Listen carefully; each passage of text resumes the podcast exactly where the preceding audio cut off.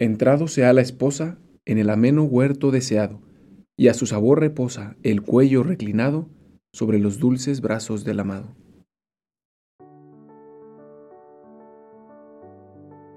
¿Alguna vez has sentido o pensado que Dios no te escucha, que Dios no está presente, que no es más que una idea?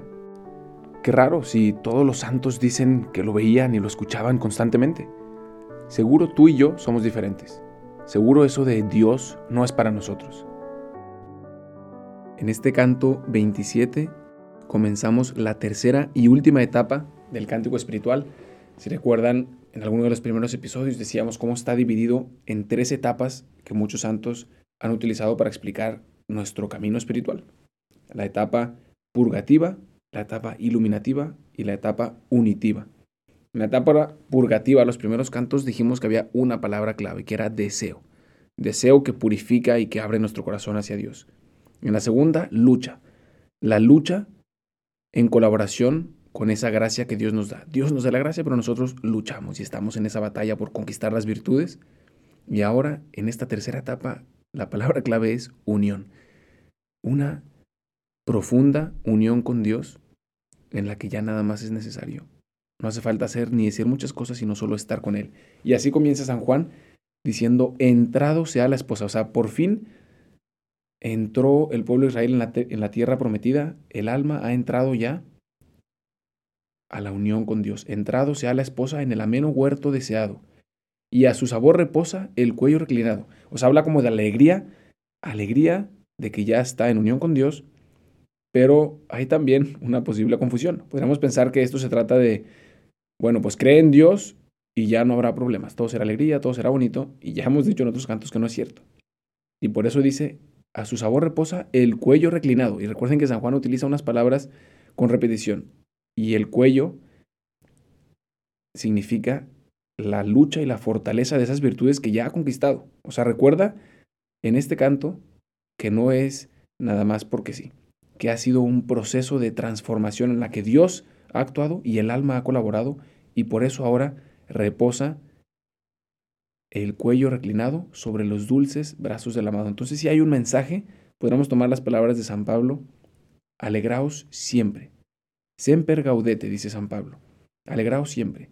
Y el cristiano, el que ha hecho la experiencia del amor de Dios, el que se ha dejado transformar, como hemos dicho una y otra vez a lo largo de este camino espiritual, siempre está alegre, independientemente de los momentos de la vida. Hay una imagen que utiliza Bishop Aaron que me encanta y les quiero compartir, y es la de los vitrales en las catedrales góticas, que hay una famosa rueda de la fortuna, que ahora quizás eso nos recuerda a las ruedas de la fortuna más modernas, como la de Chicago, con estas sillas que dan vuelta, pero en realidad ese término va mucho más atrás. En las catedrales góticas había estos vitrales eh, redondos, o algunas veces eran mosaicos, que le llamaban la rueda de la fortuna, en la que había, pues, válgame la redundancia, una rueda, y entonces aparecía arriba el rey, abajo un mendigo que está en la calle, y aparecía como si la rueda está dando vueltas, y entonces en uno de los costados aparece el rey que de repente se cae y se vuelve pobre,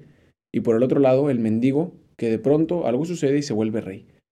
Y como que lo que quería expresar este símbolo era la rueda de la vida, que a veces estamos arriba, a veces estamos abajo, a veces las cosas nos salen bien, a veces nos salen mal, de pronto nos sentimos como reyes y de repente algo nos sale mal y nos sentimos como un mendigo. Y muchas veces podríamos pensar que así se resume nuestra vida. Cuando la vivimos de manera superficial, a veces estamos alegres, a veces estamos tristes, a veces nos va bien, a veces nos va mal. Pero hay algo en esa rueda de la fortuna de las catedrales góticas que muchos no se dan cuenta. Y es que en el centro de la rueda, en el eje, está siempre Cristo. ¿Y qué quiere decir eso? Que si uno se mantiene en la superficie, efectivamente, a veces está arriba, a veces está abajo, la vida va dando vueltas.